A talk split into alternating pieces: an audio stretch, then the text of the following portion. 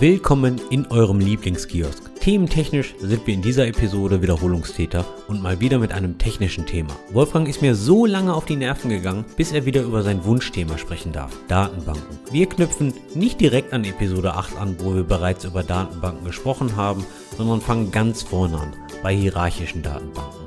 Wir klären, was eine Datenbank ist, wo die Unterschiede zu normalen Dateien sind, ob objektorientierte Datenbanken noch in Benutzungen sind was eigentlich spaltenorientierte Datenbanken sind und wieso die gerade im analytischen Umfeld so viel Anklang finden. Weiterhin geht es auch um die Fragen, ob Redis nur eine Hashmap mit IP-Interface, MySQL nur ein Adressbuch mit SQL-Schnittstelle und NoSQL wirklich nur für Kinder ist. Viel Spaß mit dieser Episode und los geht's mit Kürbiskernen.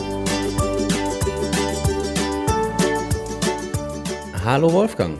Einen wunderschönen sonnigen Guten Morgen aus Österreich. Ich freue mich, dass ich dich so früh aus dem Bett holen konnte. Und ich habe mich gerade gefragt, ähm, es gibt ja den Begriff eine unchristliche Zeit. Gibt es auch den Begriff unakademische Zeit? Oder, oder wie nennt man das, wenn man, wenn man Akademiker so früh aus dem Bett holt? Weil ich meine, die erste Vorlesung wird doch erst, wenn sie überhaupt besucht wird, gegen elf oder zwölf besucht, oder? Also wir hatten einen Mathematikprofessor, der um Punkt 8 Uhr seine Vorlesung begonnen hatte. Und die Skripte hast du in Eigenarbeit nachgearbeitet? Glaube, diese Vorlesung war nicht Pflicht. Ich habe sie dann irgendwie geskippt. Für alle Hörer und Hörerinnen ein bisschen Kontext. Wir schreiben 8 Uhr 38 in der Früh, weil unser Terminkalender wieder bis an die Decke gefüllt ist. Und Wolfgang, weil wir direkt an äh, einem Morgen aufnehmen und morgens frühstückt man in der Regel. Ich habe mir gestern eine Frage gestellt. Und zwar waren wir gestern beim Bäcker. Wir haben Kürbiskernbrötchen gekauft. Und ich habe mir das Kürbiskernbrötchen aufgeschnitten und dann fallen mir, aus welchen Gründen auch immer, immer alle Kürbiskerne vom Brötchen. Passiert dir das auch? Deine Probleme möchte ich haben. Passiert dir das auch? Weil ich habe mich gefragt, wenn das jedem passiert, warum kauft man ein Kürbiskernbrötchen, wenn doch eh alle Kürbiskerne vom Brötchen fallen, wenn man das aufschneidet? Also mein Teller war voll Kürbiskernbrötchen und ich glaube, ich hatte nur noch zwei oder drei Kürbiskerne auf dem, auf dem Oberteil des Brötchens. Ja, du kannst sie zusammensammeln und dann wieder in das Brot hineintun. Liebe Hörerinnen und Hörer, mich würde mal interessieren, ob ihr einen solchen logistischen Aufwand am frühen Morgen macht. Dinge, die die Welt bewegt oder nicht braucht. Kommen wir mal zu einem Thema, was hoffentlich die Welt bewegt. Und zwar heute kümmern wir uns um ein Wunschthema vom Wolfgang. Ich habe den Wolfgang gefragt, welches Thema sollen wir denn als nächstes aufnehmen? Und er hat sich ein Thema gewünscht, was ihm natürlich ganz am Herzen liegt. Und zwar knüpfen wir an eine vorherige Episode an, an die Episode 8. Da ging es um das Thema Datenbanken. Wir haben primär um relationale Datenbanken, MySQL, Postgre, SQLite und Co. gesprochen. Und der Wolfgang hat da unter anderem ein, ähm, ein sehr provokatives Statement rausgebracht, das besagt, Viele Applikationen wären besser bedient, wenn sie Files nutzen würden, anstatt Datenbanken auf Basis der, der Read-Write-Patterns und der Datenmenge und auch generell, was sie mit den Daten machen. Da wollen wir heute mal ein bisschen anknüpfen und auch ein bisschen weitergehen. Und Wolfgang, ich würde gerne mal von dir wissen, warum ist das ein Herzensthema von dir? Warum hast du dir dieses Thema für heute gewünscht? Das Hauptproblem war, dass ich als Datenbank-Akademiker, wenn ich das mal so nennen darf, eigentlich gechallenged wurde, weil wir ja eine Rückmeldung bekommen haben von, von einem Hörer, Herbert, vielen Dank, der irgendwie gemeint hat, wenn ihr schon so viel über Datenbankmodelle spricht und da, wenn man nur lesenden Zugriff hat, dass man Files verwenden kann, warum macht ihr denn das nicht ordentlich und erwähnt auch Spaltendatenbanken oder warum man Zahlendatenbanken verwendet, wo der Unterschied ist und so weiter. Und das war natürlich für mich sofort eine Challenge, dass wir da mehr in die Tiefe gehen und das mal probieren, zumindest ordentlich zu behandeln und da mal etwas in die Tiefe gehen, weil klassischerweise ist halt Datenbanken bei den meisten Leuten nur MySQL oder wenn es in die Hipster-Richtung geht, MongoDB und das war es dann auch schon. Und darum auch meine, meine Frage jetzt von der akademischen Seite, was ist denn für dich eine Datenbank und wann verwendet man eine Datenbank? Du hast ja letztes Mal schon auf die Wirtschaftsinformatik rausgeredet. Was du jetzt wahrscheinlich nicht weißt, ist, dass ich mal die Einführungsvorlesung Datenbanken für Wirtschaftsinformatiker gemacht habe. Und ich habe mir da jetzt meine Slides von damals herausgesucht, meine Intro-Slides. Und da geht es genau um dieses Thema. Warum verwendet man Datenbanken und was ist eigentlich eine Datenbank? Und darum jetzt meine Frage an dich als Wirtschaftsinformatiker. Was ist denn eine Datenbank und wann verwendet man denn eine Datenbank? Ich hatte im vorherigen Podcast bereits dazu aufgerufen, dass ich einen neuen Podcast-Host suche. Ähm, jetzt wäre mal wieder so eine Zeit. Ich fühle mich gerade so ein bisschen an den Pranger gestellt. Meine Einführungsveranstaltung zu Datenbanken hatte ich, glaube ich, im Bereich Wirtschaftsinformatik im zweiten Semester, im dritten Semester, irgendwie sowas. Und ich glaube, wir hatten auch die ein oder andere Slide zu dem Thema, was ist eigentlich eine Datenbank. Ich muss aber sagen, das ist circa zwölf Jahre her. Ja, das ist ja Basiswissen, das vergisst man nie, so wie Fahrradfahren. Was ist eine Datenbank? Ich würde sagen, und ich bewege mich jetzt weit von der akademischen Korrektheit, eine Datenbank ist ein System und ein System kann auch eine Datei sein, die Daten vorhält und diese in einer strukturierten Form abfragbar und schreibbar macht. Klingt ziemlich plausibel, würde ich mal sagen. Was ist der Unterschied oder wo siehst du den Unterschied zu Files? Prinzipiell erstmal gar kein Unterschied, weil Files kann ich ja auch durch die, durch die klassischen Befehle strukturiert schreiben oder nicht schreiben. Die Datenbank selbst, die Definition von der Datenbank enthält ja erstmal keine Informationen, wie die Daten gespeichert werden, in welchem Format oder ähnlichem. Und äh, deswegen kann ich, je nachdem, wie man die Daten selbst strukturiert, natürlich auch eine klassische Datei als Datenbank nutzen. Also ich lese dir mal die Wikipedia-Definition vor. Eine Datenbank, auch Datenbanksystem genannt, ist ein System zur elektronischen Datenverwaltung. Die wesentlichen Aufgaben einer Datenbank ist es, große Datenmengen effizient, widerspruchsfrei und dauerhaft zu speichern und benötigte Teilmengen in unterschiedlichen, bedarfsgerechten Darstellungsformen für Benutzer und Anwendungsprogramme bereitzustellen. Ziemlich genau das, was du eigentlich schon gesagt hast. Ja, wobei ich mir die Frage stelle, jetzt bei klassischen Dateien, den, den zweiten Teil in verschiedenen Ansichten dem Nutzer bereitzustellen. Oder wie war der korrekte Wortlaut? Bedarfsgerechte Darstellungsformen für Benutzer und Anwendungsprogramme. Okay, das lässt natürlich, das Wort bedarfsgerecht lässt natürlich sehr, sehr viel Freiraum, wo ich dann schon wieder sagen müsste, ach, ja, Files könnten da eigentlich klassisch als Datenbank durchgehen. Ich meine, wenn ich jetzt mal an so eine CSV-Datei denke oder ähnliches, dann ist das ja schon, die CSV bedient ja schon in irgendeiner Art und Weise einen Bedarf. Und dann kommt es, glaube ich, darauf an, wenn man jetzt mal an Datenbank-Views denkt, dann kann es natürlich sein, dass man die CSV dann in eine JSON-Datei umwandelt oder XML, was dann natürlich andere Access-Patterns mit XPath und ähnliches ähm, ermöglicht. Also würdest du sagen, Files würden als Datenbank durchgehen? Das ist gar nicht so leicht zu be zu beantworten. Vor allem nach dieser Definition, wenn ich zurückdenke an die hierarchischen Datenbankmodelle in den 60er Jahren, das übrigens immer noch verwendet wird von IBM in der IMS und auch immer noch weiterentwickelt wird, erstaunlicherweise. Wofür steht jetzt IMS? Weil IMS, erinnere ich mich auch an die letzte Episode, ist natürlich auch das Incident Management System der Feuerwehr. Wer mehr zum Thema Incident Management und Feuerwehr hören möchte, kann sich natürlich gerne mal unsere vorherige Episode anhören. Und zwar ist das die Episode 17, wo wir darüber gesprochen haben, was wir beim Incident Management von IT-Systemen von der Feuerwehr lernen können. Wofür steht EMS im Bereich Datenbanken? Also es gibt die IBM EMS Information Management System, nennt sich das. Wie gesagt, hierarchische Datenbanken wurde in den 60ern entwickelt. Gibt es mittlerweile in der Version 15.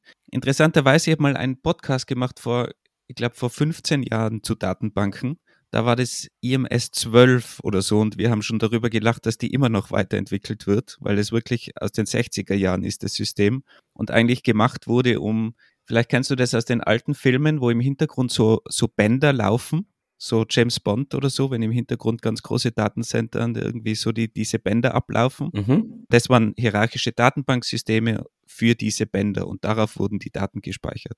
wenn du jetzt sagst, so wahlfreien Zugriff und so, wie was bei Files schwieriger möglich ist, das war natürlich auch bei diesen Bändern eigentlich nicht möglich, weil du hast dieses Band vor- und zurückspulen müssen, um überhaupt zu dieser Position kommen, zu kommen, wo deine Daten gespeichert waren. Also nach der Definition, nach der Wikipedia-Definition wären diese hierarchischen Datenbanken die garantiert Datenbanken waren, eigentlich gar keine Datenbank. Also es ist gar nicht so leicht zu sagen, ob jetzt Files dazugehören oder nicht. Wenn wir über hierarchische Datenbanken sprechen, dann sagtest du, okay, die werden jetzt gerade also noch weiterentwickelt. Ja, ich, ich kenne eigentlich nur IBM, dieses IMS. Ob es da noch andere Datenbanken gibt, wage ich zu bezweifeln. Wie gesagt, es ist ein System aus den 60ern. Fun Fact, wusstest du eigentlich, dass IBM immer noch Mainframes entwickelt und diese auch noch produziert und verkauft? Das ist, IMS ist also ein Klassiker im Mainframe-Bereich, ja. Und wusstest du eigentlich, dass IBM sich natürlich nicht von den anderen großen Firmen abhängen lassen wollte und deswegen auch Sprachen wie Go Golang und Co. auf die IBM Mainframe, auf die Z-Architektur ähm, portiert hat. Das heißt, du kannst jetzt normale Go-Programme auch auf der Z-Architektur laufen lassen.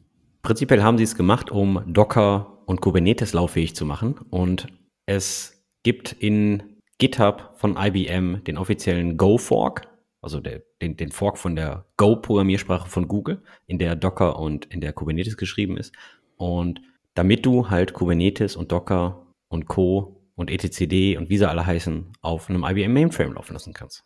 Das heißt, ich kann ein Docker-Image jetzt auf meinem Mainframe hochspinnen. Kannst du. Und das Tolle ist ja eigentlich, ich meine, so, so, ein Mainframe hat ja etliche CPUs und der hat ja, weiß ich nicht, wie viel, wie viel Terabyte RAM. Also das Ding ist ja unglaublich ressourcenstark. Mod moderne Mainframes zumindestens. Natürlich. Wir reden jetzt hier von einer, von einer IBM Z16 oder ähnliches, ja.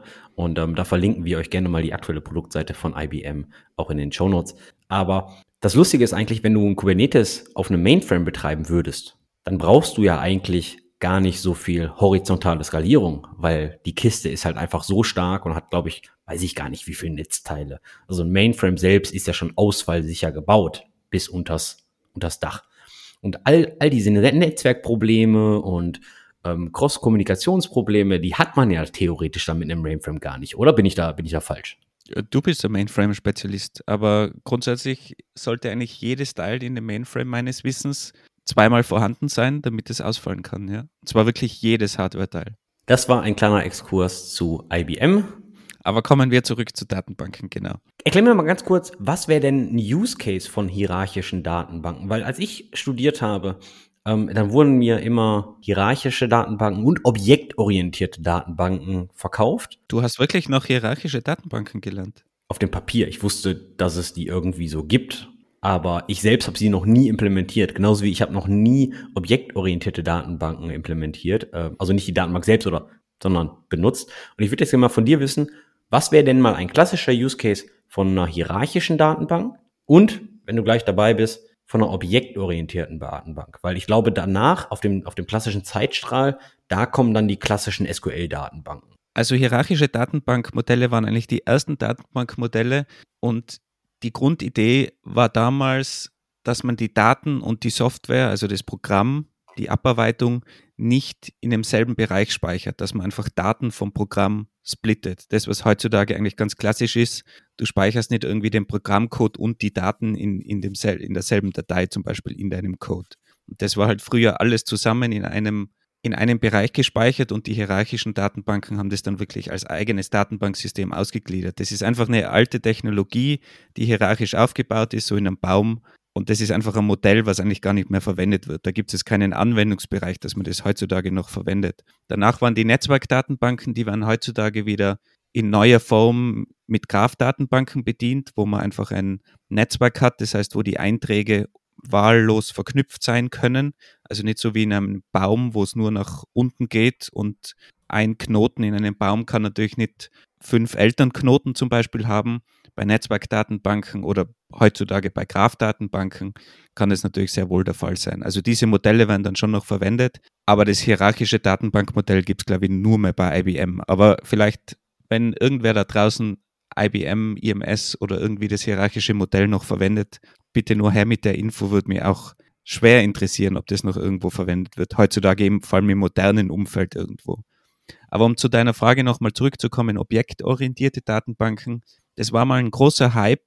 Ich würde mal sagen, vor 20, über 20 Jahren wahrscheinlich. Und die Idee war bei objektorientierten Datenbanken vor allem durch die neue objektorientierte Programmierung, dass du ja immer mit Objekten arbeitest in deiner Programmiersprache, in Java zum Beispiel. Und da wäre es natürlich naheliegend, wenn die Datenbank auch diese Objektstrukturen verstehen kann und du die Objekte in Java einfach direkt in die Datenbank legen kannst, ohne sie umformen zu müssen in irgendeine Tabellenstruktur.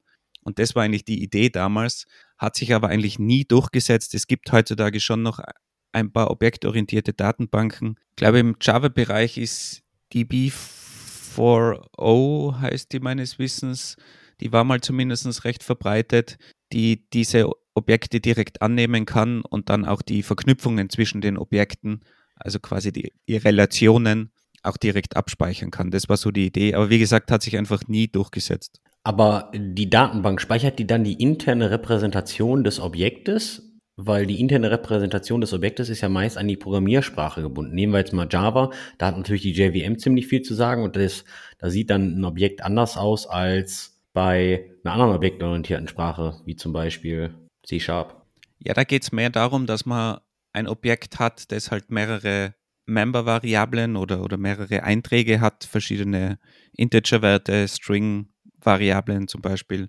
Und die werden einfach direkt dann abgebildet. Und wenn es dann eine Verknüpfung gibt, wenn du einen Pointer hast auf ein anderes Objekt, dann wird halt dieser Pointer auch mit abgespeichert und dann wieder automatisch zurück transferiert in Java, wenn du das Ganze liest. Dann hast du automatisch die Relationen zurück übersetzt in Pointer in deine Programmiersprache. Und wie kann ich mir da die Abfragesprache vorstellen? Hole ich mir da immer ganze Objekte inklusive dem kompletten Objektbaum oder kann ich dann auch wirklich sowas sagen wie, gib mir mal bitte alle Objekte, die in der Member-Variable äh, foo gleich bar haben und die äh, einen Pointer auf ein anderes Objekt haben oder, oder wie sieht das aus?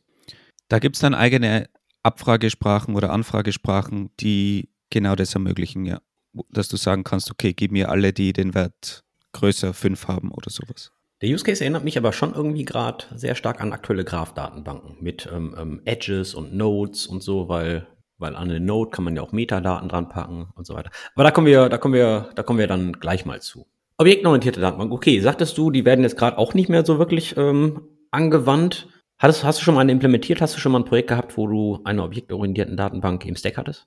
Ich glaube nicht. Im Java-Umfeld ist H2 noch sehr verbreitet, aber das ist meines Wissens eher relationale Datenbank. Kenne also kein System, das das wirklich verwendet. Auch hier bitte an alle Hörerinnen und Hörer, falls ihr noch in einer Firma arbeitet, die noch produktiv eine objektorientierte Datenbank einsetzt, lasst es uns mal wissen. Bitte auch mit der Information, ob diese zukunftsträchtig bei euch noch gesehen wird oder ob ihr irgendwie Migrationspläne habt. machen wir weiter. Wo sind wir auf dem nächsten Punkt im, im Zeitstrahl? Was, was, was kam danach? Kam danach die SQL-Datenbanken, von denen ich gerade geredet habe? Oder war da noch was dazwischen? Also wir springen jetzt schon wild hin und her in der Zeit, weil die objektorientierten Datenbanken sind nach den relationalen Datenbanken natürlich entwickelt worden, weil die relationalen Datenbanken waren, glaube ich, in den 70ern ungefähr. Und da war eigentlich das Neue, dass man die Daten von der Abfragesprache trennt. Also dass man wirklich sagt, man speichert die Daten in einem Tabellenformat, das man sich überlegt, eben das bekannte Schema, so wie man das heute in MySQL und in Oracle und in den ganzen relationalen Datenbanken macht. Und dann hat man eine Anfragesprache und die Anfragesprache kann diese Daten eben in mehreren Formen zur Verfügung stellen. Dass du eben auch nicht immer dieses Format, diese Tabelle, dieses Schema bekommst, wie du es abgespeichert hast, sondern halt auch in irgendeinem anderen Format, dass du sagst, du kannst irgendwelche Tabellenspalten ausblenden zum Beispiel oder irgendwas in der SQL-Abfrage berechnen und du bekommst eine neue Spalte mit, mit diesem berechneten Wert zum Beispiel. Also damit man das einfach trennt und dann auch mehr Möglichkeiten hat. Also das ist, was du eigentlich am Anfang auch erwähnt hast, dass man eben die Daten in unterschiedlichen Formaten und in unterschiedlichen Darstellungsformen abfragen kann. Das war eigentlich die Neuerung von den relationalen Datenbanken. Und das ist das, was heute eigentlich so unter Datenbank gerne verstanden wird, beziehungsweise wenn man so ein, als erstes an, an Datenbanken denkt. Das ist, das ist auch mein Verständnis, beziehungsweise das, was ich so in der, in der Gesellschaft beobachte. Jeder, der an Datenbanken denkt und jeder, der irgendwie mit dem Thema Informationstechnologie in Berührung kommt, denkt und kriegt, bekommt auch erstmal gelehrt, sowas wie SQL primär MySQL oder sehr, sehr viel PostgreSQL. In, some, in, in, in, manchen, in manchen Firmen natürlich auch proprietäre Datenbanken wie MS von Microsoft oder Oracle. Aber das ist so das klassische, oh, Datenbanken, oh, wir haben SQL. Und wenn man da jetzt mal nochmal zurückgeht auf die ursprüngliche Frage, was ist denn der Unterschied zu Dateien? Weil das kommt in meiner Ein Einführungsvorlesung damals, war das auf den ersten Slides. Was ist denn so der Unterschied oder der Vorteil zu Dateien überhaupt? und ist, ist eine Datei eigentlich auch ein, ein Datenbanksystem. Wenn du natürlich jetzt drüber irgendwas aufbaust über die Datei und mehr Magic irgendwo reinpackst, dann ist es eigentlich deine Datenbank, weil die Datenbank muss natürlich die Dateien auch irgendwo abspeichern oder die Daten irgendwo abspeichern. Aber der Nachteil von, von Dateien ist natürlich einerseits die Effizienz. Du, du musst es immer seriell durchparsen und wenn du einfach extrem viele Daten hast, ist es halt langsam. Also das ist das Schlagwort Index eigentlich, dass Datenbanken durch, durch Indizes optimieren können. Kannst du einmal ganz kurz erklären, was ein Indiz ist auf einer klassischen SQL-Datenbank-Tabelle? Also die einfachste Form von einem Index ist eigentlich die Sortierung. Das heißt, wenn du ein Telefonbuch hast, dann sortierst du die Daten und wenn du dann nach irgendeinem Namen suchst, nach, nach Andy Grunwald zum Beispiel, weißt du, okay, bei G musst du zu den Seiten springen, wo die Namen mit G sind und dann kannst du die Daten schneller suchen und, und abfragen. Man will aber natürlich jetzt nicht für jede Abfrage, wenn ich einmal nach äh, Nachnamen suche und einmal nach Vornamen, einmal die Daten abspeichern, nach Vorname sortiert und einmal nach Nachname sortiert, weil dann muss ich alle Daten duplizieren.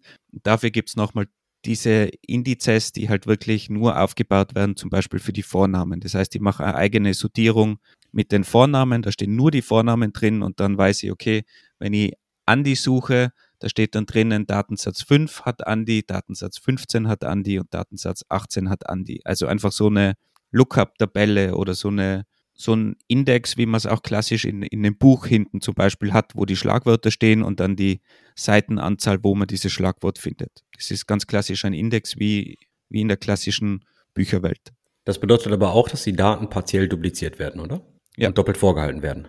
Genau, Teile werden natürlich doppelt gespeichert, hoffentlich in einem optimierten Format, aber darum brauchen Indizes auch Speicherplatz und Zeit, um sie zu erstellen und abzudaten. Das wäre meine nächste Frage gewesen. Wie verhält sich denn ein Indiz bei Lese- und Schreiboperationen? Ja, du musst dir das jetzt so vorstellen, du hast jetzt da zehn Bücher vor dir liegen, also zehn Indizes und in jedem Buch ist ein Index nach Vorname, im zweiten Buch ist der Index nach Straße, drittes Buch ist der Index nach Telefonnummer und so weiter. Also die, damit du die Daten eben suchen kannst nach Vorwahl von der Telefonnummer, nach Vorname, nach Nachname zum Beispiel. Und wenn du jetzt einen neuen Eintrag in dein Telefonbuch speichern willst, eben in Wolfgang zum Beispiel, dann musst du in all deinen drei Büchern, das Vornamenbuch, das Nachnamenbuch und das Straßenbuch, musst du dementsprechend auch die jeweiligen Einträge eintragen und alles womöglich umsortieren, umändern. Und das kostet natürlich extrem viel Zeit. Das heißt, mit jedem Index, den man auch anlegt, muss man damit rechnen, dass Schreibzugriffe langsamer werden, weil man einfach mit jedem Schreibzugriff ganz viele Indizes updaten muss. Beim Lesen natürlich ist man viel schneller, wenn man jetzt sagt, okay, will nach der Straße suchen, die, die beginnt mit G, dann kann ich natürlich schnell zu allen Straßen mit G springen und muss nicht mein gesamtes Telefonbuch durchgehen, was ja eigentlich nur nach Vornamen oder nach Nachnamen sortiert ist und nach allen Straßen suchen, die mit G beginnen. Das heißt, beim Lesen hilft ein Index, beim Schreiben hat er eher Nachteile, weil alles länger wird und mehr Speicherplatz braucht. Noch eine letzte Frage zu dem Thema Indizes. Muss ein Indiz beim Schreiben eines neuen Datensatzes komplett neu aufgebaut werden? Also muss der, wird der Indiz weggeschmissen und komplett neu geschrieben mit allen anderen Daten oder gibt es auch Algorithmen, die Indizes partiell updaten? Also hoffentlich geht es natürlich partiell, aber es gibt natürlich schon auch Systeme, die jetzt rein auf Lesen optimiert sind, sowas wie Lucene zum Beispiel. Ist jetzt die Frage, ist Lucene eine Datenbank? Kann man wieder diskutieren. Aber wenn du in Lucene zum Beispiel irgendwas änderst, musst du den Lucene-Index komplett neu aufbauen. Also Lucene, ein Volltext-Index, der zum Beispiel unter Solar oder unter Elasticsearch sitzt, den musst du einfach komplett neu aufbauen. Und das, was zum Beispiel Elasticsearch dazu baut, ist eben, dass man den partiell auch updaten kann. Wenn wir von Lucene reden, sprechen wir von dem Apache Lucene Projekt.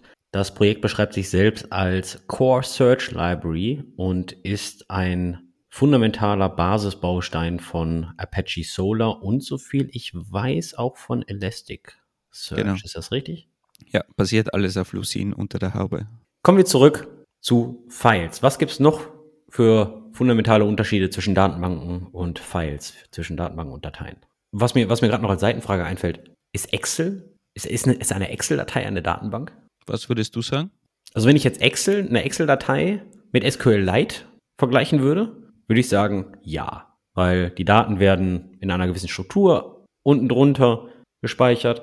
Du kannst, du hast verschiedene Sheets in Excel. Das sind gegebenenfalls verschiedene Datenbanken. Dann kannst du S-Verweise machen zwischen Datenbanken, Spalten, Zeilen, du hast Funktionen da drauf, du kannst gruppieren. Für mich ist das eigentlich, vielleicht sogar nutzt Excel eine SQLite und drunter weiß ich, glaube ich, gar nicht.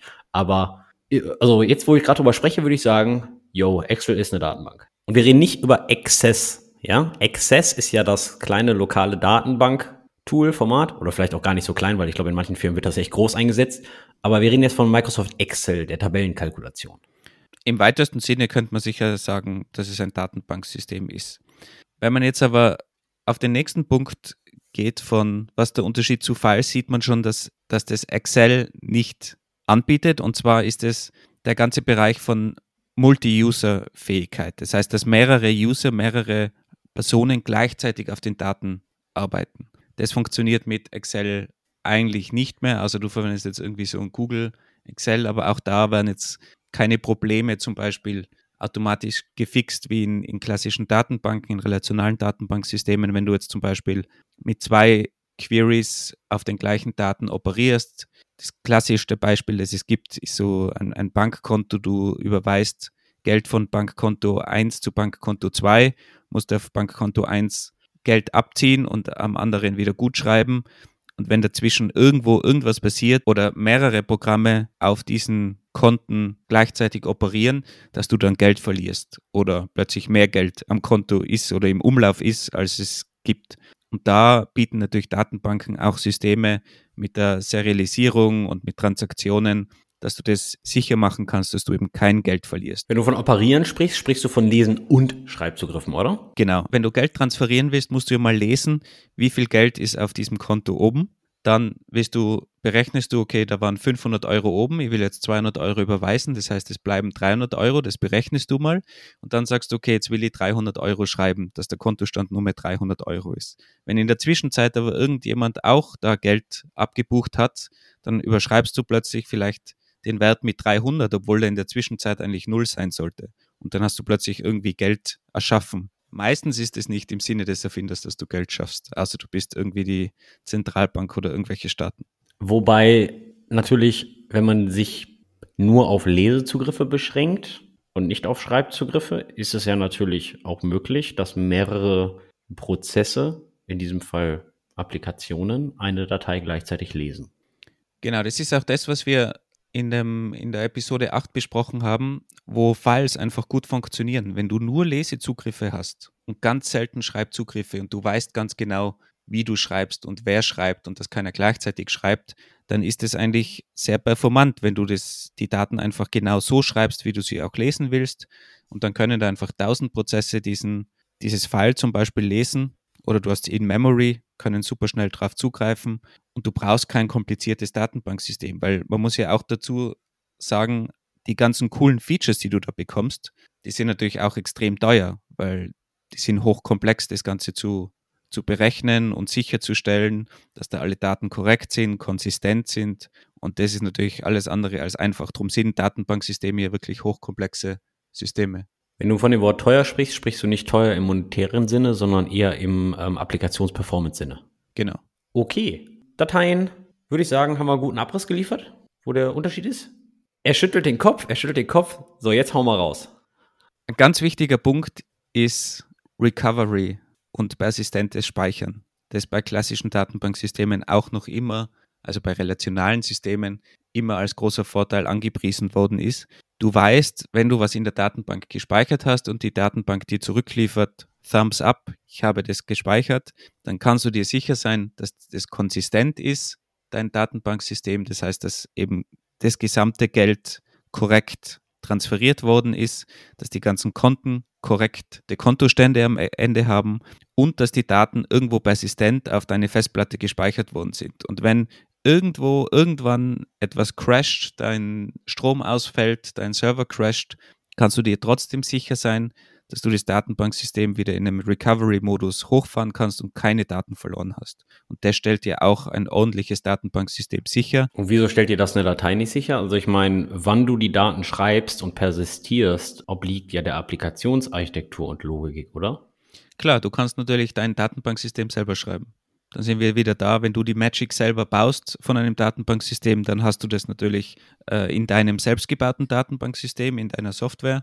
Aber die Datenbank bietet dir das halt schon automatisch an, auch unter dem Gesichtspunkt, dass da mehrere Personen das gleichzeitig machen können, gleichzeitig auf der gleichen Datei operieren können und trotzdem alles sicher gespeichert ist. Und jeder, der weiß, wie das ist, wenn man gemeinsam eine Datei schreibt, auch in, in einer Software von zwei Prozessen. Das ist eine Katastrophe. Du musst dann mit Locking arbeiten, kannst nur die ganze Datei locken, aber nicht nur eine Zeile. Also das ist extrem kompliziert und das nimmt dir die Datenbank eigentlich ab. Man muss natürlich auch sagen, dass je nach verwendeter Datenbank man natürlich auch verschiedene Konfigurationsmöglichkeiten hat, was die Schreibpersistenz angeht. Also das bedeutet, bei verteilten Datenbanken kann man sagen, ich übergebe den zuschreibenden Record an die Datenbank und die Datenbank bestätigt mir, dass sie diesen Record empfangen hat. Dieser muss jedoch aber noch nicht auf die Festplatte persistiert worden sein, wohingegen man natürlich auch andere Settings haben kann, wie zum Beispiel, liebe Datenbank, bitte gib mir erst eine Rückmeldung, wenn dieser einzelne Record auf mindestens zwei Nodes wirklich auf die Festplatte geschrieben wurde und so weiter und so fort. Also je nach verwendetes Datenbanksystem, und hier spreche ich primär von verteilten Datenbanksystemen, kann man natürlich auch beim Schreiben verschiedene Schreibgarantien anfragen, was bei Dateien, glaube ich, eher mäßig möglich ist. Man muss jetzt auch dazu sagen, das sind diese Folien von meiner damaligen Vorlesung. Die sind ja auch schon, schon einige Jahre her jetzt. Ich, hab, ich wollte es ja nur nochmal für dich rauskramen, damit du weißt, was du gelernt hast als Wirtschaftsinformatiker damals. Und das ist ein, ein guter Punkt, den du erwähnt hast. Und ich habe ja auch immer gesagt, klassische Datenbanken oder das relationale Modell, das war damals sage ich mal, vor, vor 30 Jahren eigentlich das Modell und wenn man von Datenbanken gesprochen hat, dann hat man von der relationalen Datenbank gesprochen, irgendeine Oracle-Datenbank, eine IBM DB2-Datenbank, so die, die klassischen relationalen Datenbanksysteme. Es hat dann später auch in der, in der akademischen Welt ein ziemlich bekanntes Paper gegeben oder ein Paper, das dann ziemlich um die Welt gegangen ist. Und zwar hat es da Michael Stonebreaker unter anderem geschrieben das war 2008, ist, by the way, in, in Wien damals vorgestellt worden. 2000, oh, sorry, 2007 sehe ich gerade. 2007 auf der VLDB, Very Large Databases, die Konferenz. Da war ich zufällig auch, Wien war ja um die Ecke.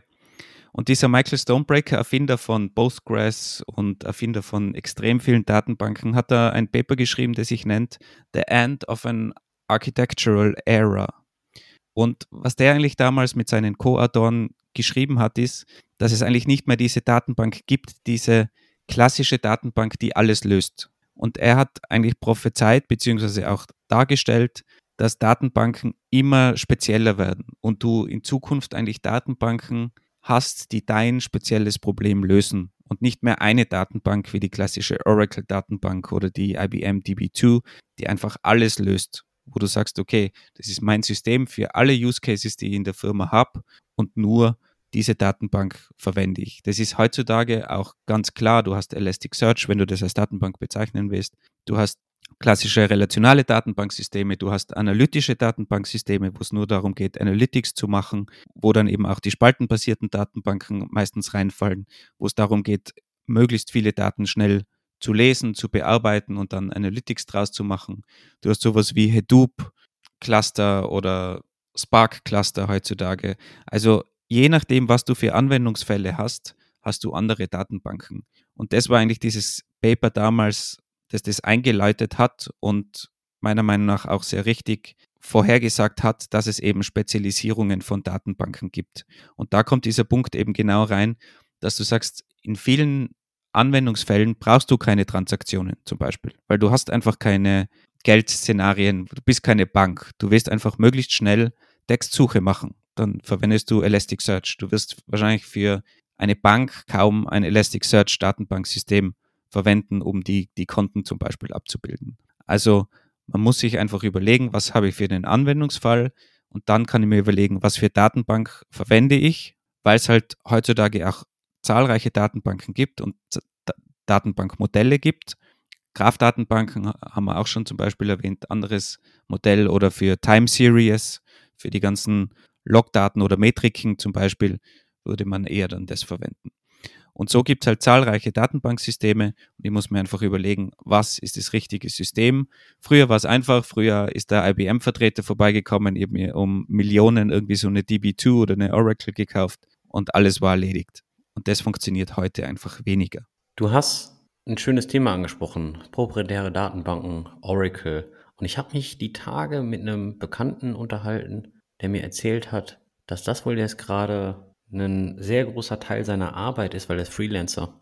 Und mehr und mehr Kunden fragen an, ob er in der Lage ist, Oracle Datenbanklogik auf eine Open Source Datenbank zu migrieren, Postgre Datenbank. Hast du äh, da in dem Bereich was gehört? Ob das jetzt wirklich industrieweit äh, ein Movement gibt, dass mehr und mehr Leute von Oracle nach Postgre migrieren oder ist das eine, eine Momentaufnahme?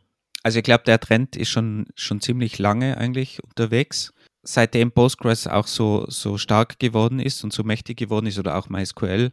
Mittlerweile früher, ich kann mich erinnern, vor vielen Jahren, wo ich, wo ich MySQL verwendet habe, so in den, in den 2000er Jahren, ich habe ich hab da so mit Leuten gesprochen, die halt so klassisch auf Oracle unterwegs waren oder andere Datenbanken, die haben immer gemeint, MySQL ist ja keine Datenbank, sondern ein Adressbuch, was eine SQL-Schnittstelle hat.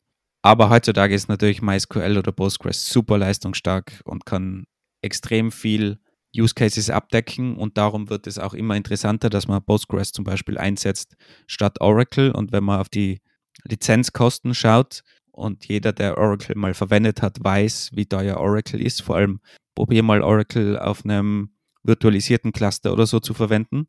Da brauchst du eine große Geldtasche und darum wird, wird einfach immer mehr Postgres verwendet oder andere Datenbanksysteme MySQL, weil die alles abdecken können, leistungsstark sind und eigentlich der Mehrwert einfach immer weiter oder der Mehrwert immer mehr wegfällt, eine Oracle-Datenbank zu verwenden. Im Enterprise-Umfeld ist es natürlich was anderes als Bank zum Beispiel, aber ich glaube, in ganz klassischen Szenarien, wer braucht noch eine Oracle-Datenbank? Ganz ehrlich gesagt. Ich meine mich zu erinnern, dass Oracle nach CPU-Cores abgerechnet wird oder zumindest, dass das Lizenzmodell die Anzahl der CPU-Cores mit in die Berechnung einfließen lässt. Und meines Wissens ist es auch so, wenn du das auf einem virtualisierten Cluster betreibst, Oracle, dann zahlst du natürlich nicht die virtuellen Cores, die du der Datenbank zuordnest, sondern du zahlst nach Cores von deinem Host. Und wenn du einen fetten Virtualisierungscluster hast, weil da halt alles andere auch drauf läuft, dann zahlst du die Oracle-Datenbank nach den Cores, die du im Hostsystem drin hast. Und das ist natürlich für extrem viele Firmen ein, ein Riesenproblem, weil dann brauchst du wieder eigene Hardware, zum Beispiel nur für deine Oracle-Datenbank. Wusstest du aber eigentlich, dass Oracle jetzt auch eine Oracle Cloud hat? Ja, die ist, glaube ich, sogar ziemlich groß. Ich habe jetzt keine Angabe über die Größe. Ich weiß nur, dass deren Free-Tier ganz gut ist. Und zwar habe ich gerade mal nachgeschaut, dass du zwei AMD Compute virtuelle Maschinen kriegst, dass du sogar bis zu vier ARM-Architektur Maschinen kriegst, dass du auch äh, einen Teil Block und Object und Archive Storage im Free-Tier hast. Und ich meine mich sogar erinnern zu können, dass ein Kollege, viel größer an Philipp, auch mal gesagt hat, dass du mit dem Free-Tier in der Lage bist, einen kompletten Kubernetes-Cluster dauerhaft kostenfrei zu betreiben. Natürlich einen relativ kleinen Kubernetes-Cluster, aber du kannst einen betreiben. Wenn man bei Oracle sein will? Gut, Compute ist Compute, oder? Also ich meine, ich denke mal nicht, dass die VMs von Oracle jetzt ähm, Schindluder treiben oder anderen Schindluder als Amazon, Google oder Microsoft. Ich hoffe nicht. Ob du das jetzt selbst mit dir verantworten kannst, deine Software auf Oracle laufen zu lassen, das ist ja dein eigenes Problem. Ja, also wie du zu, wie du zu Java, zu der Sun-Übernahme, der MySQL-Übernahme und den ganzen Open-Source-Gedanken von Oracle stehst, das kann ja jeder selbst entscheiden. Punkt ist aber, dass das Oracle Cloud Free Tier schon recht ausgiebig ist, meines Erachtens nach. Muss man vielleicht auch nochmal erklären, ich, ich glaube, das wissen auch viele Leute gar nicht, dass MySQL ja mittlerweile bei Oracle ist und Oracle MySQL auch wirklich stark weiterentwickelt hat. Wer jetzt weniger mit Oracle anfangen kann, der kann ja auch auf MariaDB umsteigen. Das ist ja ein Fork von, von MySQL, der auch sehr leistungsstark ist, wobei immer weniger mit, mit dem klassischen MySQL-System zu tun hat, weil die einfach auseinanderdriften immer weiter. Das ist, glaube ich, auch, auch, wird auch immer schwieriger, da möglichst kompatibel zu bleiben, weil die einfach unterschiedliche Feature-Sets mittlerweile haben. Aber man muss schon sagen, Oracle hat MySQL stark vorangetrieben und was MySQL mittlerweile bieten kann mit, mit Cluster-Varianten und mit den ganzen Features und auch SQL-Features mittlerweile, ist es auch wirklich ein sehr leistungsstarkes System, auch Feature stark, was früher immer so ein großes Problem war, gerade wenn es um, um den SQL-Standard zum Beispiel gegangen ist. Da war Postgres immer stärker und darum war Postgres auch eher so ein Kandidat, um Oracle abzulösen, weil einfach extrem viele Features in Postgres vorhanden sind, die in MySQL nicht vorhanden waren.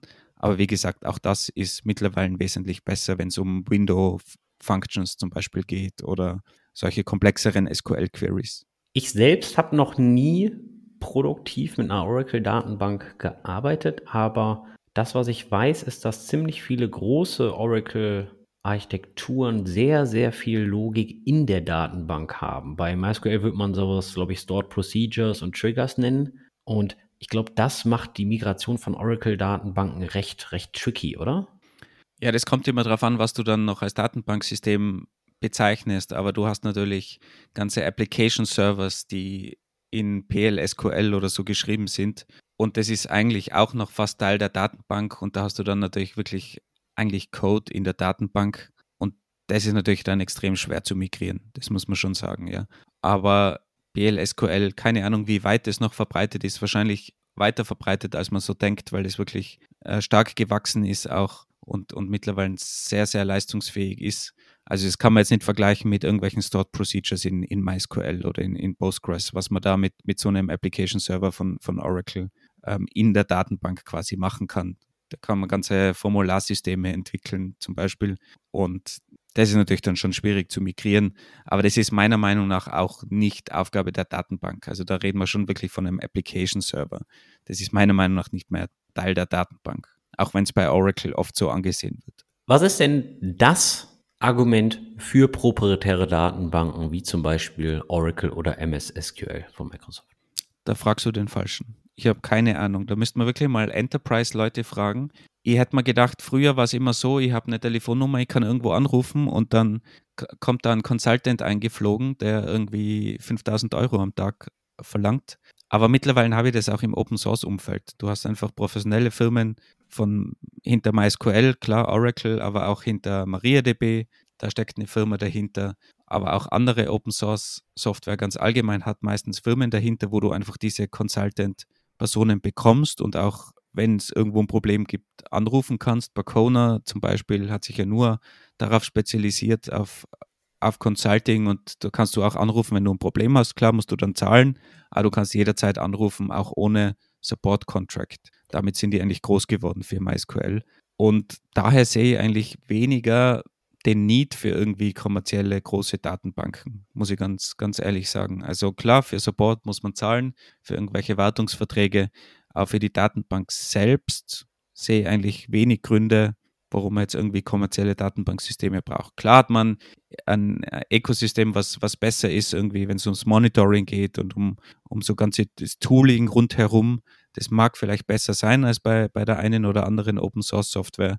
Aber im Allgemeinen sehe da jetzt ähm, wenig Need, da auf kommerzielle Tools zu setzen.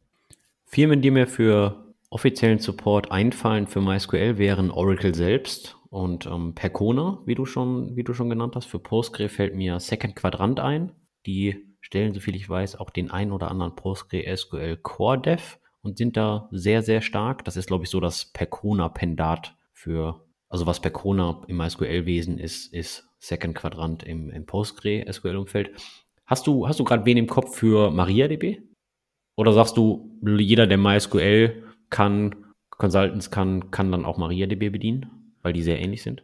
Es ist natürlich schon ähnlich, aber sie haben, gerade wenn man dann Consultants braucht und irgendwie schwierige Fälle zu lösen hat, da unterscheiden sie sich dann wahrscheinlich schon auch. Meines Wissens macht Bacona auch MariaDB Support, bin mir jetzt aber nicht ganz sicher.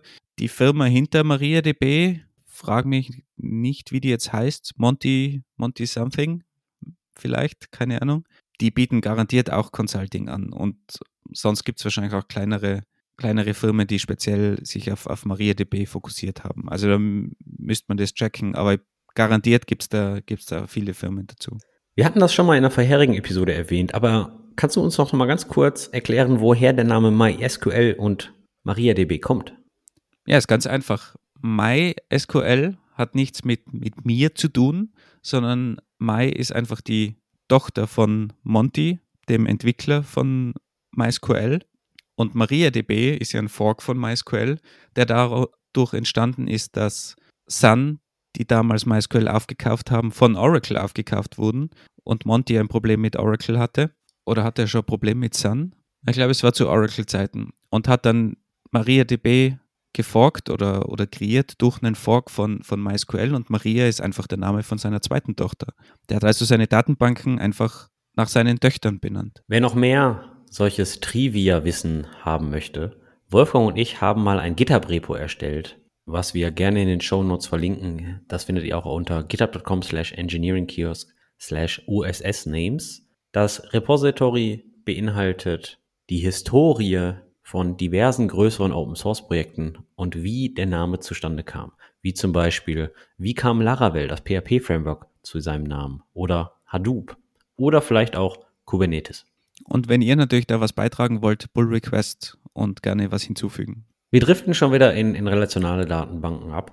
Wenn wir da so drüber sprechen und auch die Definition von einer Datenbank so durchgehen, habe ich mir die Frage gestellt, auch weil wir gerade über Lucene gesprochen haben, was, äh, was die Basis von Elasticsearch ist. Ist Elasticsearch eigentlich eine Datenbank nach deiner klassischen Definition? Ja, wie gesagt, die, die Definition von Datenbanken ist, ist extrem schwierig. Meiner Meinung nach, Elasticsearch ist definitiv eine Datenbank. Du kannst Daten speichern, du kannst Daten ändern. Du hast Indizes, sehr spezielle Indizes, Volltextsuche üblicherweise. Und du kannst die Daten auch wieder empfangen. Also würde ich mal eigentlich schon als, als Datenbanksystem sehen und ist heutzutage auch wahrscheinlich teilweise fast als Datenbanksystem eingesetzt. Also wirklich als, als System, dem ich vertraue und wo ich Daten wirklich abspeichere, ohne dass ich es irgendwo anders noch liegen habe. Weil der Lucene-Index ist ja klassischerweise wirklich nur ein Index. Das heißt, ich habe meine Daten irgendwo anders liegen in einer klassischen Oracle-Datenbank und ich erstelle mir dann einen Lucene-Index nur für die Volltextsuche. Das wäre ja so, so eine klassische Herangehensweise gewesen. Und Elasticsearch nimmt mir das jetzt aber ab und wird wahrscheinlich in vielen Use Cases wirklich als, als vollwertige Datenbank, als Hauptspeicher sozusagen von meinen Daten verwendet. Wenn ich deiner Argumentation folge, sagst du auch, dass ein Memory Key Value Store, wie zum Beispiel Redis, wo das Wort Memory natürlich in Klammern ist, weil Redis auch auf Festplatte persistieren kann, dass sowas ein NoSQL Key Value Store also auch eine, eine Datenbank ist nach deiner klassischen Definition. Ja, bei Redis kommt mir das immer schwer über die Lippen, aber wahrscheinlich ist es mittlerweile auch ein, ein Datenbanksystem. Aber das ist wahrscheinlich so ähnlich wie die Leute, die früher zu mir gesagt haben, MySQL ist ein Adressbuch mit SQL-Interface und keine Datenbank. Die Systeme werden leistungsstarker und auch heutzutage muss man sich fragen, okay, wenn ein System nur in Memory speichert, ohne irgendwas zu persistieren, ist es nicht dann auch eigentlich ein Datenbanksystem? Ist das deine Kritik an Redis? Also, weil du sagtest, das kommt dir schwer über die Lippen. Was ist, was ist, was ist deine Kritik an, an, an Redis selbst? Ja, es ist keine Kritik, aber Redis ist für mich halt ein, eine bessere Hashmap. Eine, eine Hashmap mit IP-Interface. Eine Remote Hashmap sozusagen. Ja, genau. Wobei man natürlich sagen muss, dass die letzten Entwicklungen wie Redis natürlich weit über eine klassische Hashmap-Implementation hinausgehen, ja? Mit ja, ich kann jetzt nicht Plugins. mit dir als, als äh, Redis-Fanboy jetzt über, über, über so eine Definition sprechen, das ist eh klar. Ich muss zugeben, in letzter Zeit verliere ich mehr und mehr meine Liebe für Redis, weil das System einfach so an Funktionalität gewachsen ist und dann natürlich auch eine große Komplexität mitkommt. Ich habe, ich habe immer meine Liebe für Redis entdeckt, weil es gerade so einfach, so simpel, so überschaubar war aber dennoch so viele Möglichkeiten geboten hat. Nachdem Redis Labs die ganze Sache übernommen hat und äh, Anti-REST da raus ist, habe ich das Gefühl, Redis selbst, die Datenbank, wird mehr kommerziell betrieben und es wird versucht, alles, alles rein zu programmieren, was irgendein Kunde anfordert. Und ich habe so das Gefühl, dass die Einfachheit von Redis selbst so nach und nach verloren geht und die ganze Sache deutlich komplexer zu betreiben wird. Oder es war ja eigentlich auch immer das Versprechen von, von NoSQL, ganz einfach Daten zu speichern und das möglichst einfach anzubieten. Ich kann mich auch erinnern, ich war mal auf einer, auf einer Datenbankkonferenz, ich glaube, es war eh auch die, die VLDB, also ist eine der, der zwei größten Datenbankkonferenzen, ich war glaube ich damals in, in Singapur, wo dieser NoSQL-Hype gerade so angefangen hat und in der akademischen Welt ist er überhaupt nicht angekommen. Also ich kann mich erinnern, da war so ein Panel, ich glaube Stonebreaker war auch dabei mit den alten Granten und da ist es irgendwie so um den NoSQL-Trend gegangen und die haben einfach alle gemeint, NoSQL ist, ist absolut sinnlos und es ist keine Datenbank. Und die Meinung von diesen alten Granten war so, so richtig in diese Kinder da draußen, die gespielt haben und jetzt NoSQL entwickelt haben, die sollen doch nicht die gleichen Fehler machen, die wir gemacht haben. Wir sind in den 70er und 80ern schon genau durch diese ganzen Schritte durchgegangen und haben das eigentlich alle schon gelernt und haben darum eben dieses ganze Transaktionsmodell, ACID und so weiter entwickelt. Und wir waren doch schon mal so weit. Warum kommt ihr jetzt wieder mit so Datenbanksystemen, die eigentlich nichts können? Und es war ihm überhaupt nicht akzeptiert. Ich habe auch sehr das Ganze belächelt von der anderen Seite. Immer gedacht, diese alten weißen Männer da äh, verstehen halt keine neuen Entwicklungen. Aber ich muss schon sagen, jetzt im Nachhinein sehe ich schon auch so ein bisschen, es war so, schon ein gewisser Hype und ein gewisser Trend. Und mittlerweile sind die Systeme einfach so leistungsstark und es wurden immer wieder Sachen dazu programmiert, dass sie jetzt immer näher in diese Richtung von den klassischen Relationen, relationalen Datenbanken kommen, die eben diese ganzen Features anbieten, weil man sie halt dann doch irgendwie braucht. Man will Transaktionen haben, man will in den, in den JSON-Feldern von MongoDB irgendwie was ändern und das vielleicht sogar gleichzeitig und man will konsistente Daten haben und man will Recovery haben.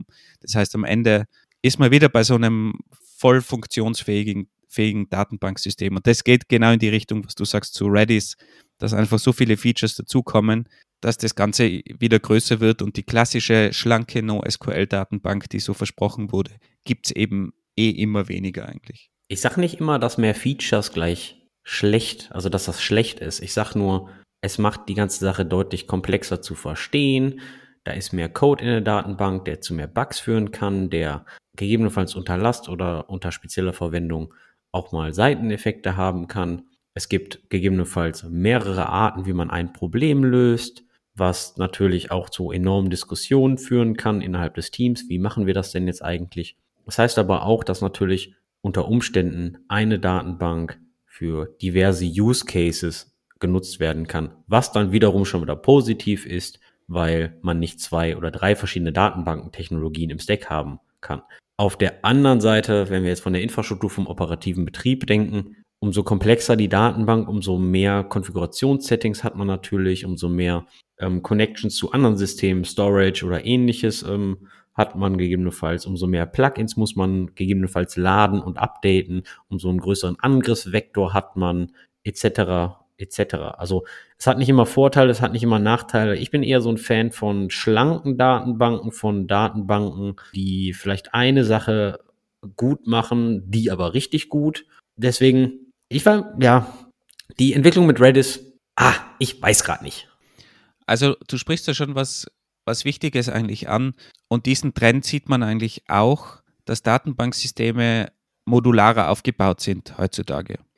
Also es gibt zum Beispiel LevelsDB, diese, diese Open Source Grund-Storage Engine von, von Google, die auf Bigtable basiert, die dann in ganz vielen anderen Datenbanksystemen wieder eingesetzt wird. Und jeder entwickelt irgendwas drüber. Zum Beispiel RocksDB von, von Facebook verwendet LevelsDB und baut halt gewisse Sachen zusätzlich drüber. Und RocksDB kann dann als MyRocks zum Beispiel in MySQL wieder als Storage Engine eingesetzt werden. Also es wird schon alles modularer und baut aufeinander auf. Und das hat den Vorteil, dass man sich dann wirklich eine Datenbank aussuchen kann, die halt genau dieses Problem löst und die modular vielleicht gewisse Sachen zusammensteckt und stöpselt, so damit man am Ende genau diesen Use Case lösen kann. Und da kommen zum Beispiel dann auch so, so Spaltendatenbanken, um wieder auf das ursprüngliche Kommentar, was wir vom Hörer Herbert bekommen haben, zurückkommen. Die Spaltendatenbanken speichern die gleichen Daten grundsätzlich ab, aber optimieren die Speicherung für Analytics. Und das ist eigentlich der große Unterschied. Das heißt, man kann, wenn man so eine Storage Engine hat, die auf Spalten basiert, dann kann man zwar normal mit den Daten arbeiten, aber im Hintergrund werden die Daten so optimiert abgespeichert, dass man eher für analytische Anfragen das Ganze optimiert hat. Springen wir, springen wir mal auf den, auf den letzten Punkt. Analytische Abfragen. Da gibt es ja in dem ganzen Database-Umfeld natürlich auch kontinuierlich neue Entwicklungen. Und einer der letzten Entwicklungen war wohl die Datenbank von Yandex, ClickHouse. Ich hatte die nicht irgendwas mit MySQL zu tun? War das nicht mal ein, ein MySQL-Fork oder ein SQL-Fork? Oder habe ich, ich glaube, ich habe das sogar falsch in Erinnerung, sondern ClickHouse war teilweise MySQL Query kompatibel. Ich habe das auch so im Kopf, dass, dass es ein Drop-in-Replacement sein kann für MySQL, dass es also kompatibel ist. Glaube ist aber eine Eigenentwicklung meines Wissens. aber ist ein, ein gutes Beispiel für spaltenorientierte Datenbank, weil auch die spaltenorientiert ist und vielleicht kurz zur Erklärung, was dieses spaltenorientiert heißt. Ganz klassisch in relationalen Datenbanken, wo man ja Tabellen hat, also das Schema ist immer eine Tabelle, so wie, wie das halt in einer Excel-Tabelle auch ist. Und man speichert die Daten einfach zeilenweise ab. Das heißt, wenn wir wieder unser Telefonbuchbeispiel nehmen, dann wird da abgespeichert Andi, dann Grunwald, dann die Adresse, dann die Telefonnummer und dann geht es weiter mit dem nächsten Datensatz, Wolfgang, Gassler, Telefonnummer und so weiter. Jetzt muss man immer, wenn man die, die Daten durchscannt von A bis Z und einfach mal durchgeht durch die Daten, muss man immer eine gesamte Zeile scannen. Vorname, Nachname, Straße und so weiter. Wenn ich jetzt aber zum Beispiel nur an den Vornamen interessiert bin oder an den Straßen, dann muss ich trotzdem immer durch die Telefonnummer zum Beispiel gehen oder sonstige Metadaten.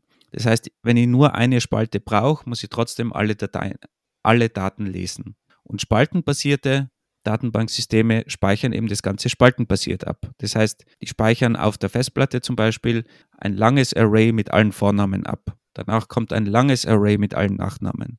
Dann ein langes Array mit allen Straßen. Und das hat den Vorteil, dass man eben bei analytischen Szenarien meistens nur spezielle Spalten benötigt. Und da hat man unter Umständen extrem viele Spalten. Zum Beispiel von allen Kunden hat man irgendwie 200 Spalten, weil da gibt es ein, eine Spalte mit den Umsätzen von dem Kunden, eine andere Spalte, wann der sich registriert hat, dann ein Geschlecht zum Beispiel vom Kunden, ein Alter vom Kunden und so weiter. Und wenn ich jetzt aber ausrechnen will, was ist denn mein Durchschnittsumsatz pro weiblicher Kunde, dann brauche ich eigentlich nur die Spalten Umsatz und die Spalte Geschlecht. Und das heißt, ich kann diese zwei Spalten wirklich optimiert von der Festplatte lesen und damit diese Anfrage beantworten.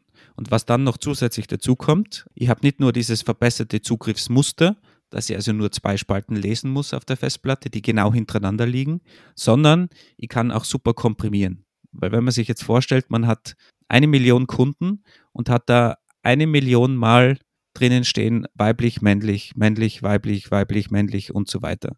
Dann kann ich das super komprimieren, weil ich sagen kann, ich habe weiblich und die nächsten 100 Werte sind wieder weiblich. Das heißt, ich muss nicht 100 mal weiblich speichern, sondern ich speichere einmal weiblich und speichere mir dann dazu, die nächsten 100 Einträge sind auch weiblich. Und so kann ich das super komprimieren und es braucht extrem wenig Platz auf der Festplatte und kann das beim Lesen dann natürlich auch nochmal optimiert einlesen, um die Abfrage zu beantworten, wenn alles da eben in Spalten gespeichert ist. Und darum sind spaltenorientierten Datenbanken meistens für OLAP-Queries, wie es so heißt, Online Analytic Processing Queries, besser geeignet. Um den Kontext abzuschließen, was ist ClickHouse? ClickHouse ist eine spaltenorientierte Datenbank aus dem Hause Yandex. Yandex ist ein Suchmaschinenriese primär aus Russland, was Yandex hat intern ClickHouse entwickelt und dann später unter der Apache 2 Open Source Lizenz veröffentlicht. Ähm, und ClickHouse hat den Fokus, wie Wolfgang gerade besagt, auf, auf OLAP-Queries, auf ähm, analytische Datenreports in Realtime. Sehr spannendes Produkt, verlinken wir auch mal in den Show Notes. Jetzt haben wir ein bisschen über verschiedene Datenbanksysteme gesprochen. Spaltenorientierte Datenbanken, relationale Datenbanken, hierarchische Datenbanken, objektorientierte Datenbanken, Files. Und wir haben diverse Datenbanksysteme noch gar nicht besprochen. Graph-Datenbanken, dokumentenbasierte Datenbanken. Oder einfach nur Files. Oder vielleicht einfach nur Files, das ist richtig. Wenn wir, wenn wir jetzt mal uns die besprochenen Datenbanken anschauen, wie finden wir denn das richtige Datenbankensystem? Ähm, was für Entscheidungsgrundlagen würdest du denn zugrunde legen, um zu sagen, okay, nutze ich jetzt eine hierarchische, objektorientierte, relationale oder spaltenbasierte? Man kann es natürlich jetzt nicht so isoliert nur für ein paar Datenbanksysteme betrachten, weil es gibt ja noch viel mehr Datenbankmodelle und, und Systeme und da braucht man wahrscheinlich dann nochmal eine eigene Episode, wo man vielleicht in die, in die Tiefe von unterschiedlichen Datenbanksystemen gehen und was es denn so, so gibt am Markt überhaupt. Aber ganz allgemein, um so eine grundlegende Entscheidung treffen zu können, muss man sich einfach mal gewisse Kriterien zurechtlegen, auf denen man so eine Entscheidung aufbaut. Ganz einfach, hierarchische Datenbanken verwendet man einfach gar nicht. Ist ganz, ganz easy. Alles andere wird dann schon schwieriger und da würde ich mir einfach mal überlegen, okay, wie groß ist denn meine Datenbank oder meine Daten? Wie groß sind meine Daten, die ich überhaupt abspeichern will? Und üblicherweise, je kleiner, desto weniger brauche ich überhaupt eine Datenbank. Vielleicht kann, reicht eine Datei auch aus. Wie sind meine Zugriffspatterns? Habe ich mehr Read? Habe ich mehr Write? Habe ich mehrere Personen gleichzeitig? Brauche ich die Daten in unterschiedlichen Formaten später? Wie ist mein Schema? Habe ich überhaupt ein Schema oder bin ich komplett schemafrei? Habe ich einfach irgendwelche JSON-Dateien, die ich da reinschmeißen will? Wie schaut es mit dem ganzen Sicherheitsthema aus? Haben wir jetzt gar nicht besprochen. Habe ich mehrere User, die sich da irgendwie einloggen können sollen? Habe ich mehrere Applikationen, die aber nicht auf alle Tabellen Zugriff haben dürfen, zum Beispiel? Habe ich Transaktionen? Bin ich überhaupt der Bank, zum Beispiel, die, die ganz kritische Anforderungen hat bezüglich Sicherheit und Transaktionen, Isolation und, und diese ganzen Geschichten rund um ACID. ACID haben wir jetzt auch noch gar nicht behandelt, eigentlich auch sehr wichtig. Und wie groß soll das Ganze skalieren am Ende? Also bin ich jetzt irgendwie Google oder bin ich eine kleine Webseite? Brauche ich einen Server? Brauche ich 20 Server? Also solche Dinge muss man sich einfach überlegen, damit man überhaupt dann entscheiden kann, okay, was brauche ich für ein Datenbanksystem? Und dann kann man natürlich in die Details gehen und anschauen, was ist denn am Markt so verfügbar und was löst mein Problem. Ganz allgemein gesagt, glaube ich eben, und das haben wir auch in Episode 8 schon kurz erwähnt, ganz viele Use Cases können mit Files bedient werden und sonst würde ich einfach eine ganz einfache Datenbank verwenden wie SQLite oder MySQL, wo es viel Dokumentation gibt und die eigentlich sehr viele Use Cases abdeckt wenn es zumindest um die klassische Softwareentwicklung geht. Wenn ich jetzt irgendwie ein Metrikensystem baue, brauche ich wahrscheinlich wieder eine spezialisierte Datenbank. Aber klassisch für die meisten Use Cases reicht eine MySQL, eine SQLite oder vielleicht sogar eine Datei. Und darauf würde ich mich eigentlich konzentrieren. Und vielleicht können wir ja dann in einer anderen Episode nochmal wirklich mit konkreten Datenbanksystemen, was so verfügbar sind, dass wir alle mal beleuchten und vielleicht dann auch mit so einem Fragekatalog Entscheidungsgrundlagen dann mehr in die Tiefe gehen, wenn das für Hörer und Hörerinnen interessant wäre. Ihr merkt schon, das ganze Thema rund um Datenbanken ist sehr, sehr groß. Lasst uns doch mal bitte Feedback zukommen und wissen, ob ihr das interessant findet und ob wir weitermachen sollen. Basierend auf dem Feedback würden wir dann gegebenenfalls die ein oder andere Datenbankfolge nochmal reinschieben und dann direkt nicht mit relationalen Datenbanken starten, sondern vielleicht mit Graph-Datenbanken, Dokument, äh, Dokumentdatenbanken oder ähnliches. Wir haben noch ziemlich viele Themen rausgelassen, zum Beispiel einen Tiefgang in die Entscheidungsgrundlagen wie Schema, Transaktion, Isolation, Asset, Skalierung oder sowas wie, sollte man seine Datenbank selbst programmieren, sollte man sie selbst hosten oder sollte man Cloud-Anbieter nehmen und was haben die Cloud-Anbieter eigentlich für Vor- und Nachteile, welche proprietären Datenbanken bietet zum Beispiel so ein Cloud-Anbieter. Nehmen wir mal Google Spanner, nehmen wir mal AWS DynamoDB. Wie sieht das eigentlich mit der Skalierung von Datenbanken aus? Skaliert jede Datenbank bis, an, bis unters Dach oder gibt es naturelle Limits? Und Themen wie Data Streaming mit Debesium, Stichwort Change Data Capture, CAP-Theorem und, und, und. Das Thema ist noch so groß. Lasst uns mal wissen, ob ihr darüber mehr hören wollt.